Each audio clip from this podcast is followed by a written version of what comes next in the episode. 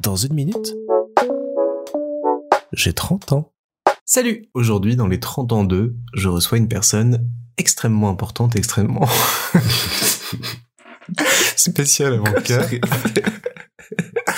C'est mon frère jumeau. Salut Louis. Salut Vasiste. Donc on se connaît depuis bientôt 30 ans. Et tu Même plus que ça, hein, quelque part. Même plus que ça, quelque part. on se connaît depuis plus de 30 ans. Tu es la personne que je connais le plus au monde et depuis le plus longtemps. Et je vais donc te poser... Qui est quand même né avant toi. oui, rappelons-le. C'est important. C'est très important. Je vais donc te poser la question rituelle que je pose à toutes les personnes que je reçois. Qu'est-ce que ça va te faire d'avoir dans quelques jours maintenant 30 ans Ça va me faire que dans quelques jours en plus je travaille comme un chien que du coup j'ai vraiment pas envie d'être ce jour-là. mais en soi oui c'est mes 30 ans mais bah je pensais que ce serait plus spécial que ça et en final euh, ça arrive de plus en plus vite et en fait ça me touche de moins en moins on va dire. Parce que je vois pas tant ça comme un truc spécial quoi. Après c'est une page qui se tourne de la vingtaine mais bon tant mieux parce que mes 20 ans euh, bon je les regrette pas on va dire. Et toute la décennie qui a suivi je la regrette pas tant que ça non plus. C'est finalement assez paradoxal parce que que part je suis quelqu'un d'assez euh, nostalgique et finalement je suis pas très nostalgique. C'est très compliqué à, dire comme sentiment. Je suis content d'avoir ces souvenirs là, mais en fait, je suis content de plus les vivre non plus, quoi. Donc euh, quelque part, c'est comme un bon voyage, quoi. C'est, on est content euh, de partir, on est content de revenir, et on est content d'être parti, mais on est content d'être revenu aussi. Cette phrase n'avait aucun sens. J'ai répété avec plusieurs temps, plusieurs modes. Alors je suis content d'avoir été parti, de d'avoir été revenu, d'avoir euh, revient du. Et euh, à part les 30 ans, il y a eu un âge qui t'a marqué J'ai l'impression que les 20 ans, ça a été marqué dans un mauvais sens, mais est-ce qu'il y a un autre euh, âge que t'as que t'attendais, qui a été euh, un hmm. passage pour trouver quelque chose? Non, pas tant les 20 ans non plus, c'était pas dans un mauvais sens. Je me souviens qu'on a eu un costume chacun, c'était pas mal. J'ai toujours le même costume d'ailleurs je suis assez fier de pouvoir rentrer dans le costume de mes 20 ans. Bon, qui est, qui est mité, il y a un trou dedans, mais ça, on, repassera. C'est un petit peu une image de ma vie, finalement. Hein.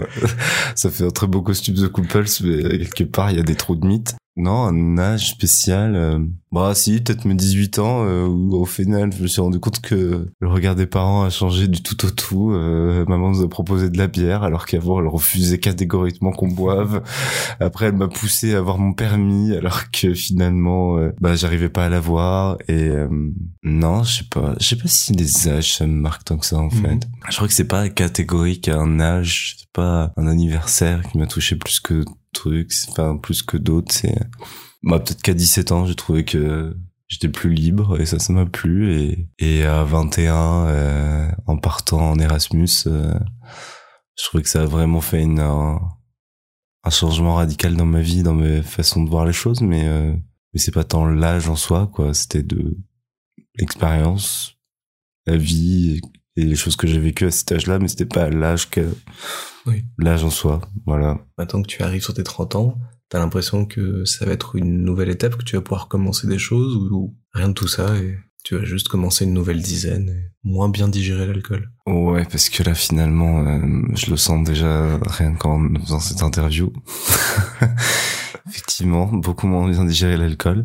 Après, je disais que mes 30 ans, ce serait mon chant du cygne. Alors, ce serait euh, Fiesta et Gogo. Et, et après, plus personne ne m'entendrait jamais. Je laisserais parler ma grand-mère intérieure. Quoi. Celle qui fait des tisanes et qui est très contente de rester chez elle le, samedi soir à dire hum, tous ces jeunes dans la rue qui ne savent pas que c'est bien d'être assis dans son canapé. Non, mais à 25 ans, j'avais très peur de d'apprécier les repas entre amis euh, à 30 ans et je voulais surtout pas vivre ça. Et finalement, je suis très content de le vivre maintenant. non, mais je sais pas, l'ouverture de la trentaine, c'est plutôt euh, bah continuer des projets que j'ai commencé là récemment et je sais pas tant, euh, ça m'ouvre pas d'autres perspectives quoi parce que j'ai l'impression d'avoir atteint tout ce qu'on pouvait atteindre déjà mais après bah, il y aura forcément des rebondissements dans la vie ah, la vie, c'est plein de rebondissements. De surprises. De surprises. C'est chouette. c'est cool. C'est top. Hein. Et le fait d'avoir passé jusqu'à maintenant cette vie avec un frère jumeau, comment tu l'as vécu, toi? C'est le moment de dire que tu me détestes au fond. tu, mm -hmm. tu me supportes poliment. bah au départ euh, très mal parce que j'ai toujours euh, culpabilisé de d'être né et de, de n'avoir pas laissé euh, le champ libre total à mon frère jumeau. Surtout avec les petites blagues qu'on nous faisait comme quoi s'il y en avait eu qu'un seul sur les deux, lequel serait là? Donc voilà, dans la psyché d'un enfant de 5 ans, ça ne, ça marque un petit peu. Donc voilà, j'ai toujours, me suis toujours rabaissé et j'ai voulu toujours me me faire oublier comparé à toi pour euh, pour te laisser vivre pleinement et tout ce que je te volais finalement qui était la vie en soi et puis finalement après bah voilà ça fait 30 ans qu'on se soutient mutuellement et que c'est très important pour moi tiens ce billet de 10 euros que je te glisse sur la table à ce moment précis prends prends prends ouais donc ça n'a pas toujours été euh, très très fun. Non, parfois ça a été moins fun que d'autres. Mais euh, ouais, après j'ai toujours un petit peu senti là. Enfin, c'est moi qui me la mettais, peut-être de pression euh, de me dire que j'étais pas assez bien, pas assez, euh, pas que j'avais pas parlé assez vite, que puisque Monsieur Baba parlait bien avant moi, il marchait avant moi. je n'ai pas de souvenir de notre enfance chère et tendre. Du coup, euh, Baptiste est le, livre vivant de ma mémoire. Mais euh, non, je me suis toujours senti un petit peu euh, le second, celui qui n'allait arriver à rien. et qu'au final, qui n'avait personne dans sa vie, qui n'a pas fait de mariage, qui en plus de ça est homosexuel, donc euh, et un artiste, donc euh, encore moins bien, quoi, encore plus dépréciable comparé à la vie rangée de Baptiste. donc quelque part, euh, voilà, mais j'ai appris à le surpasser et maintenant c'est bon, je le vis bien.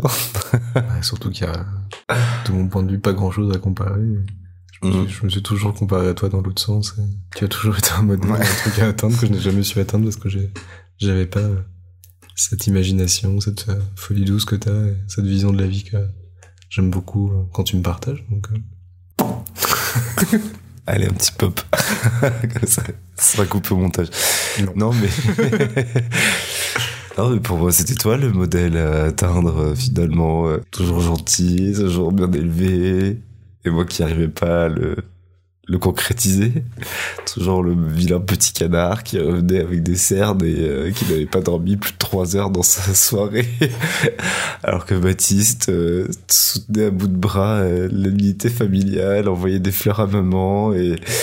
Et, ah oui, c'est vrai que les fêtes des mères, maintenant que j'y repense, Baptiste qui envoyait des fleurs par, par coursier et, moi qui m'arrêtais au bord de la route en revenant d'une soirée pour cueillir trois trois pauvres pâquerettes que j'ai ramené à maman parce que j'avais oublié que c'était la fête des mères. voilà, un modèle que je n'ai pas jamais pu atteindre. mais qu'on te demandait pas d'atteindre. Eh oui, mais bon, moi, je me le suis demandé. Aujourd'hui, tu as plutôt bien réussi ta vie. Mhm. Tu travailles dans un milieu que tu apprécies, dans une ville que tu apprécies, tu as un amoureux que tu apprécies, et bientôt un appart. Oui. oui, oui.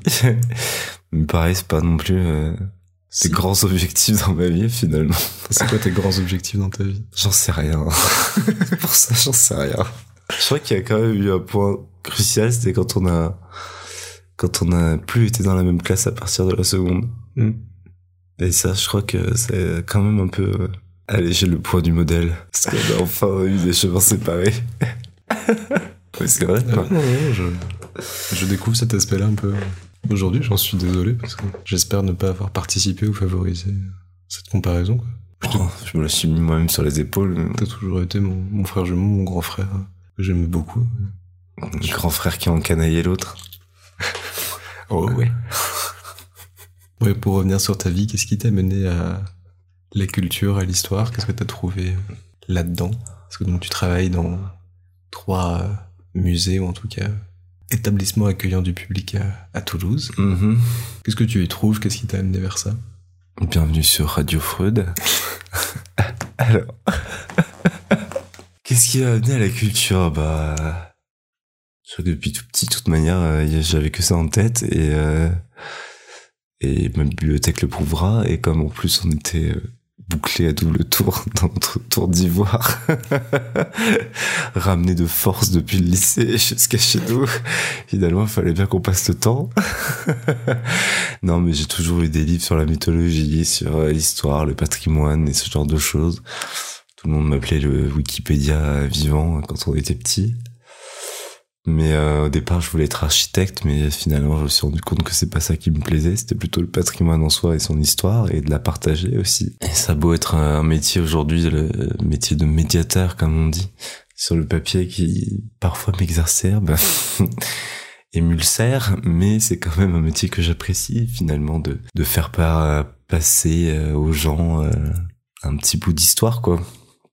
J'ai toujours été à la tête de nous qui qui voulait euh, tout le temps euh, ramener sa science sur tout. Et du coup euh, j'apprécie être payé pour ça aujourd'hui. Ça c'est pas mal. Ouais je pensais au professorat. Tout le monde me dit de faire une thèse mais bon je crois que c'est pas vraiment ce qui me plaît le plus. Et je crois que c'est plutôt ben, d'essayer de ramener un petit peu de culture dans la vie des gens mais d'essayer de faire que les gens soient moins cons. Non je dis pas ça mais ça sera coupé au montage hein, n'est-ce pas? Tout sera coupé Mais non, c'est de, oui, c'est de faire passer, euh, bah, faire passer un savoir, de faire passer euh, quelque chose aux gens. Euh, finalement, euh, j'ai beaucoup déprécié tout ça quand j'étais plus jeune parce que je n'aimais pas assez le sport, que je n'aimais pas, que j'aimais la culture et que j'aimais l'histoire alors que pour être un garçon, fallait courir et ne mm. pas écrire dans la poésie. Et du coup, ça a toujours été un truc où je voyais pas de valeur à ce que je faisais et finalement, en fait, j'ai trouvé la valeur et je me dis que j'apporte aussi de la valeur euh, aussi, autant que tout ce que j'admirais jusque-là et du coup maintenant je l'assume et c'est ça qui est pas mal. Ouais, t'as trouvé une voix qui euh, te correspond et te plaît, j'ai l'impression en tout cas, donc euh, tout, tout à fait. heureux pour toi là-dessus. Tu peux me refaire le tout à fait avec un peu plus de sourire Tout à fait. Voix de radio, sourire dans la voix. et du coup, pourquoi Toulouse? Parce que par homme. Parce que pas. non, euh, Toulouse, bah, on s'y installé il y a longtemps et du coup, toujours une ville que j'ai que j'ai apprécié et au final euh, j'ai plein d'amis là-bas et j'apprécie la vie euh, qui est à Toulouse et et les cinq ans à Paris euh, c'était long c'était sympathique aussi mais j'apprécie être rentré à Toulouse c'est vraiment un choix que j'apprécie faire et que j'assume encore enfin que je ne regrette pas on va dire même si un jour j'aimerais bien habiter en Italie ce serait peut-être l'étape suivante, mais Toulouse ressemble beaucoup à une ville italienne, c'est pour ça aussi. Et j'aime bien le soleil, j'aime bien le sud, en fait, je suis vraiment quelqu'un du sud de la Lorraine, c'était vraiment pas fait pour moi, quoi. Du coup, comment tu as vécu tous ces changements, le fait qu'on ait quitté la Lorraine, comme tu le disais, qu'on soit arrivé à Toulouse, le divorce des parents? Bah moi, ça m'a marqué dans le fait que finalement, ça a un peu confirmé ce que maman nous répétait à tort et à travers depuis qu'on était tout petit, de dire que on devait pas faire confiance aux gens, qu'on devait trouver des personnes qui étaient pas là pour notre argent. Et finalement tout ce qu'ils ont trouvé à nous dire tous nos potes qu'on avait depuis la sixième c'était de dire qu'ils étaient toujours là pour notre argent et parce qu'on était les fils du patron euh, du journal local. Donc euh, clairement euh, j'ai quitté la Lorraine sans regret. Et moi qui adore le sud franchement j'étais ravi qu'on aille dans le sud. Et et puis j'ai trouvé des, super potes. Enfin on a trouvé des super potes là-bas en troisième et en au lycée. Et euh, j'ai reconstruit toute ma vie là-bas. Et franchement la Lorraine n'a pas beaucoup d'importance dans ma vie maintenant. Mhm. Et euh, bah forcément le divorce ça a été euh, ça a été compliqué parce que c'est un peu un, modèle qui s'est effondré mais je me souviens que je l'avais pressenti quelque part que ça allait mal et que bon bah tant mieux si euh, s'ils se séparaient hein, c'est pas c'est mieux qu'ils soient heureux chacun de leur côté plutôt que malheureux ensemble. Mhm. Et je sais que quand maman a déménagé à Lavore, c'était une libération sans nom parce que on pouvait aller au lycée en vélo et que du coup euh, on était plus obligé de revenir euh, dès la sortie des cours à la maison et d'être enfermé dans ce précaré qui était la maison. Et euh, c'est là où j'ai commencé à, être de plus en plus indépendant et je crois que c'est aussi de là que j'aime cette indépendance quoi j'aime être indépendant par rapport aux autres et de rien devoir aux autres et de pas faire subir ma présence aux autres c'est un peu de là aussi bah après j'ai vécu ma vie euh, loin de la maison parce que du coup en fait euh, il y avait plus rien à trouver dans la famille je trouvais et, mhm. Et voilà, je pense qu'aussi euh, ça m'a un peu euh, séparé parce que j'ai toujours voulu cacher ben partie de moi-même, donc mon homosexualité en gros. et quand j'ai réussi à le dire aux, aux parents, a été un peu un retour vers eux, quoi. Et, et tant mieux, c'est une relation un petit peu plus stable et, et équilibrée par rapport à peut-être ce qu'on avait avant, mais ça, c'est c'est toujours mieux, quoi. Je pense que c'est peut-être en vivant pleinement ça aussi que je me suis rendu compte que tout ce que j'avais pu vivre aussi avec les autres, c'était pas forcément le centre du monde et que tous mes potes n'étaient pas euh, à mettre sur des piédestaux comme je les ai fait, comme je l'ai fait pendant très longtemps et que ça m'a permis aussi d'avoir une meilleure confiance en moi, quoi. Et maintenant que je suis indépendant et ça, quelque chose de vraiment important pour moi, ben, je suis content de vivre comme j'entends et de plus avoir des pressions de tous les côtés en me disant que je dois être comme ci, comme ça et que c'est moi qui me les crée, ces pressions-là, mais... Euh... T'as l'impression d'être plus en accord avec toi-même aujourd'hui, d'assumer davantage qui tu es, de pas forcément euh, plaire à, tout le monde ou euh, de ne pas leur... Euh, ouais, c'est ça. pouvoir vivre sans qu'on te fasse chier, quoi. C'est ça, parce qu'en fait, j'ai plus à j'en ai plus rien à foutre du regard des autres, je crois, en fait. et j'accorde moins d'importance, si on peut dire, politiquement correct, au regard des autres, et c'est tant mieux, parce qu'en fait, j'ai subi des trucs de la part des autres qui, en fait, euh, n'auraient pas dû se faire, quoi, si euh, j'avais pu dire non, et maintenant j'apprends à dire non, et, et c'est assez libérateur, on va dire, donc... Euh, c'est compliqué, mais c'est libérateur, ouais. Hmm. Donc voilà, c'est pas, c'est pas plus mal hein, euh, que la vingtaine se finisse, et que la trentaine commence, mais bon, même si ce mouvement ça a commencé pas vraiment avec la trentaine, mais en tout cas, ça va peut-être s'épanouir dans les années qui viennent. Mhm. Mais bon, quelque part, je parle d'indépendance et je suis en train d'acheter un appartement avec un héritage, donc vraiment l'indépendance, on en repassera, mais euh, c'est dans l'idée, quoi. un principe général. Exactement. J'ai l'impression qu'une des plus belles années que t'as vécues, c'est quand t'étais euh, à Rome en Erasmus. T'as euh, eu un moment de, de, libération, de reconnexion avec tout ce que tu aimais en termes de culture, de vie, d'histoire. Bah ouais, ouais, parce qu'en plus surtout j'étais seul, quoi, donc il fallait tout construire seul et comme je disais, bah on a un peu tout construit à deux aussi, donc c'était la première mhm. fois où j'étais vraiment véritablement seul dans un pays étranger et que et qu'il fallait que je reconstruise tout quoi des amitiés euh, des liens sociaux et ce genre de choses dans un pays euh, dont je connaissais la langue mais euh, je n'allais pas euh, je parlais pas italien couramment et du coup euh, c'était un peu compliqué au début mais c'est ça qui est, qui est, qui est cool aussi c'est que du coup ben j'ai appris à me construire seul là-bas et du coup ça a été une étape importante dans le fait que je me sens plus indépendant aujourd'hui et que ça a construit ma personnalité là-bas parce que je sais que au moins j'étais ben j'avais tout à construire moi-même. C'est marrant parce que du coup le premier mot d'italien que j'ai appris sur place, comme j'avais fait cinq ans d'italien avant, c'était le mot sciopero. Sciopero qui veut dire grève en Italie. Et ça je l'ai appris en regardant les arrêts de bus où il y avait écrit sciopero partout. Et je me suis dit c'est bizarre c'est pas un arrêt euh, qu'est-ce que ça veut dire? Ben, j'ai bien compris en marchant une heure et demie pour rentrer chez moi que ça voulait dire grève en fait. Voilà. Et comme on dit, l'Erasmus, ben, j'ai pleuré en partant, en me demandant quelle connerie j'avais faite dans l'avion. Et j'ai bien pleuré en rentrant aussi, parce que vraiment j'avais pas envie de rentrer. c'est pour ça qu'un jour j'espère peut-être repartir là-bas et vivre en Italie, ce serait pas mal. Mais il y a encore moins de boulot dans la culture qu'en France. Et bon, on va pas politiser ce, ce podcast, non. Ce podcast. Hein, hein, donc, euh, on va s'arrêter là. donc ta vieille idéale, elle serait où en Italie? Avec euh, des gens que tu aimes autour de toi? Ou tout seul avec des chiens Ah, tout seul avec des chiens devant l'océan, c'est pas mal aussi. Hein. Bah, rien que euh, la... les Landes, c'est bien. J'adore les pins et du coup les Landes, j'adore. Et, et Arcachon, c'était magnifique aussi. Je viens de découvrir, c'est splendide. Ça me donne bien envie de vivre là-bas. J'adore l'océan. C'est dommage qu'il n'y ait pas l'océan en Italie parce que mes deux passions auraient été réunies. Mais... Mm. Malheureusement, la géographie ne fait pas notre bonheur.